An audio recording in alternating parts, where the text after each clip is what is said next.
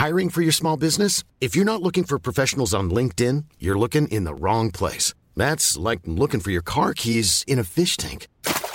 LinkedIn helps you hire professionals you can't find anywhere else, even those who aren't actively searching for a new job but might be open to the perfect role. In a given month, over 70% of LinkedIn users don't even visit other leading job sites. So start looking in the right place. With LinkedIn, you can hire professionals like a professional. Post your free job on linkedin.com/people slash people today. Les sites pour adultes sont massivement et de plus en plus consultés par les mineurs. C'est le constat dressé par une vaste étude réalisée par l'ARCOM en France. Les chiffres alertent sur une situation euh, inédite. On va donc voir pourquoi cette consommation euh, de sites pornographiques à un tel âge peut poser euh, problème et que compte faire la France face à tout cela. On est parti ensemble pour un nouveau résumé de l'actualité du jour. Alors d'abord, commençons par ce chiffre qu'on retrouve donc dans cette étude de l'ARCOM. L'ARCOM étant donc le gendarme en quelque sorte de l'audiovisuel et du numérique en France. Nombre de mineurs fréquentant des sites pornographiques a augmenté de 36% en 5 ans. Aujourd'hui, un jeune sur trois âgé de 10 à 18 ans se rend sur un site pornographique chaque mois et un jeune sur 10 en consomme quotidiennement alors que c'était moins d'un sur 20 il y a 5 ans. Mais derrière ça en fait on constate des fortes disparités de genre. Chez les très jeunes il faut noter que 21% des garçons consultent des sites pornographiques chaque mois à l'âge de 10 ou 11 ans. 21% donc chaque mois à l'âge de 10 ou 11 ans. Et à partir de 12 ans eh bien c'est plus de la moitié des garçons qui se rend sur de tels sites chaque mois en y passant près d'une heure par mois. La moitié donc des garçons de 12 ans. Chez les filles, c'est un peu plus faible. Elle concerne 31% des filles de 12-13 ans chaque mois. Et surtout, en fait, cette consommation, c'est intéressant d'observer qu'elle diminue avec l'âge chez les filles, tandis qu'elle a tendance à être stable ou à augmenter chez les garçons. Les filles, par ailleurs, passent moins de temps en moyenne sur les sites, près de deux fois moins en fait, 28 minutes par mois pour les 13-14 ans, contre 54 minutes pour les garçons de cet âge-là. Alors l'une des explications euh, de cette hausse, c'est tout simplement la démocratisation euh, des smartphones, qui représente aujourd'hui plus de 80% des visites de sites pour adultes par des mineurs, loin devant du coup euh, les ordinateurs. Et là au passage, petit point de méthodologie, c'est des chiffres assez précis car ils ne se fondent pas sur un sondage. En fait, les sondages forcément sont souvent biaisés sur ces questions-là, parce que les personnes qui répondent ont tendance à sous-déclarer ou à sous-estimer volontairement leur consommation par pudeur ou autre. Or, les chiffres là dont on parle ici, ils se fondent en fait sur des mesures de consommation réelles d'un échantillon de jeunes qui ont donné en fait leur accord via un service de mesure d'audience anonyme qui est réalisé euh, par Médiamétrie et qui donc permettait de savoir la consommation en moyenne de chacun de façon euh, anonyme. C'est donc des chiffres en théorie euh, plutôt fiables qui ont été publiés ici par l'ARCOM. Alors pourquoi cette consommation de sites pour adultes par des mineurs est un problème? Eh bien pour Laurence Péco-Rivolier, qui est présidente du groupe de travail de l'ARCOM justement sur la protection des publics et qui était citée par euh, l'AFP. Bien, je cite, le cerveau d'un mineur n'est pas fait pour voir des images pornographiques. C'est traumatisant, d'autant que dans la plupart des cas, on voit des images pornographiques très violentes qui peuvent donner une image de la sexualité déformée. Ça peut conduire notamment à normaliser des comportements sexuels risqués ou violents, qui peuvent être donc forcément problématiques ensuite dans les relations, dans la vraie vie et dans l'image qu'on se fait d'une relation euh, sexuelle. La pornographie peut aussi créer euh, des attentes irréalistes en ce qui concerne les performances sexuelles et l'apparence physique de telle ou telle personne. Tout cela peut forcément affecter l'estime de soi avec une forme de comparaison euh, qui s'installe, augmenter du coup aussi la pression sociale et une forme donc d'anxiété. Alors que comptent faire les autorités? Alors on en a parlé environ 75 fois dans ce format des actus du jour. J'ai l'impression que c'est quelque chose qui revient en permanence. Mais l'ARCOM, donc le gendarme du numérique et de l'audiovisuel,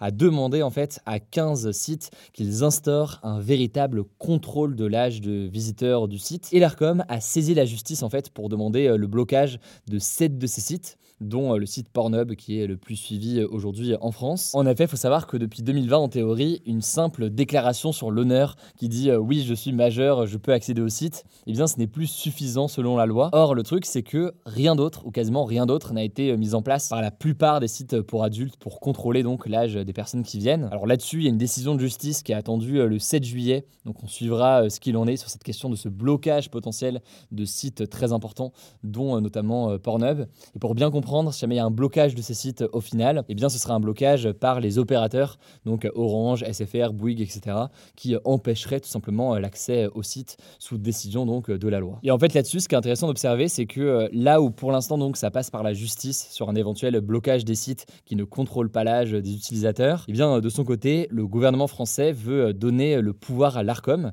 donc ce gendarme de l'audiovisuel, pour que l'Arcom puisse bloquer des sites sans avoir à passer par la justice si ces sites donc ne vérifient pas l'âge des utilisateurs. C'est une mesure qui est incluse dans le projet de loi pour sécuriser et réguler l'espace numérique, une loi qui a été présentée par le gouvernement le 10 mai et qui pourrait donc entraîner forcément un blocage plus rapide des sites qui ne vérifient pas l'identité des mineurs. Sachant que comment vérifier l'identité des mineurs, là-dessus il y a plusieurs choses qui sont possibles, certains d'ailleurs qui ont déjà été mises en place par certains sites. Il y a un système notamment qui permettrait de vérifier l'âge via une carte bancaire qui serait rentrée mais le tout en fait de façon anonyme, puisque ce serait pas le site internet en tant que tel qui euh, irait vérifier l'âge, mais ce serait une plateforme externe qui ferait le lien en quelque sorte entre euh, l'utilisateur et euh, le site pour vérifier l'identité et surtout l'âge. Bon, mais cela dit là-dessus, a priori c'est des choses qui pourraient être contournées, notamment en utilisant des VPN. Alors une fois qu'on a dit tout ça, pour reboucler avec l'étude, les mineurs sont loin d'être les seuls à regarder des sites pour adultes. La consommation d'ailleurs est très forte à l'âge adulte, encore plus forte même en termes de temps passé. En fait, c'est les 35 50 ans qui consomment le plus de contenu pornographique. Et autre chiffre assez surprenant,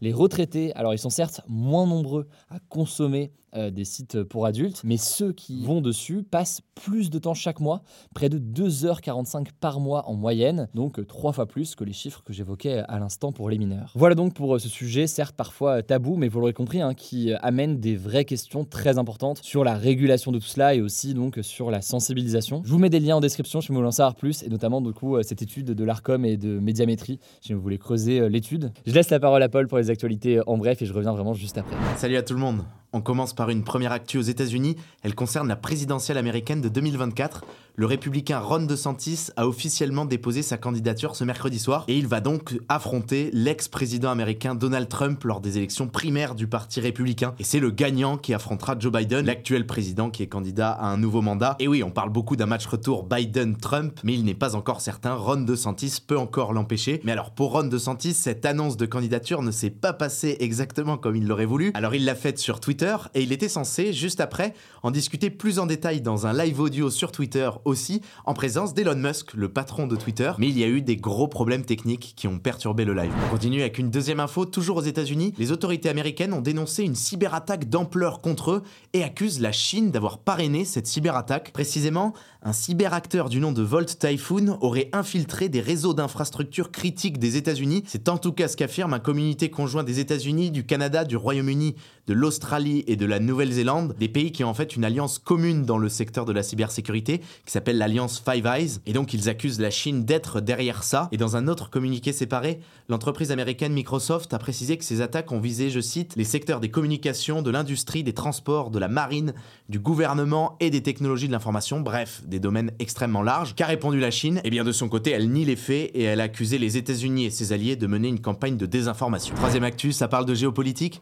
L'Arabie Saoudite et le Canada vont rétablir l'ensemble de leurs relations diplomatiques cinq ans après. Et oui, car en fait, les relations entre les deux pays avaient été rompues en 2018. Pourquoi? Eh bien, dans un contexte où le Canada avait critiqué la répression menée par l'Arabie Saoudite contre des opposants à son régime, et notamment l'assassinat du journaliste Ramal Khashoggi. Ça n'avait pas du tout plu à l'Arabie Saoudite, qui avait expulsé l'ambassadeur du Canada en Arabie Saoudite, qui avait rappelé son ambassadeur au Canada, qui avait forcé aussi le départ de milliers d'étudiants qui étaient en échange universitaire en Arabie Saoudite, et qui avait gelé carrément tout échange commercial avec le Canada. Bref, on est sur une sacrée rupture des relations diplomatiques. Et donc finalement, cinq ans après, l'Arabie Saoudite tourne la page, et ce rétablissement des relations s'inscrit en fait dans un changement de stratégie plus large de l'Arabie Saoudite. Et oui, si vous suivez ce format régulièrement, vous noterez que c'est le dernier rapprochement en date d'une longue série pour l'Arabie Saoudite avec d'autres pays. Il y a eu le rapprochement avec l'Iran, qui était son grand rival depuis des années, et aussi un rapprochement avec la Syrie par exemple. Quatrième info, changement de continent direction l'Amérique du Sud. En Colombie précisément, 6 millions de personnes ont été privées de gaz ce mercredi après une panne géante très inhabituelle. Cette panne, elle touche le sud-ouest du pays, notamment la ville de Cali,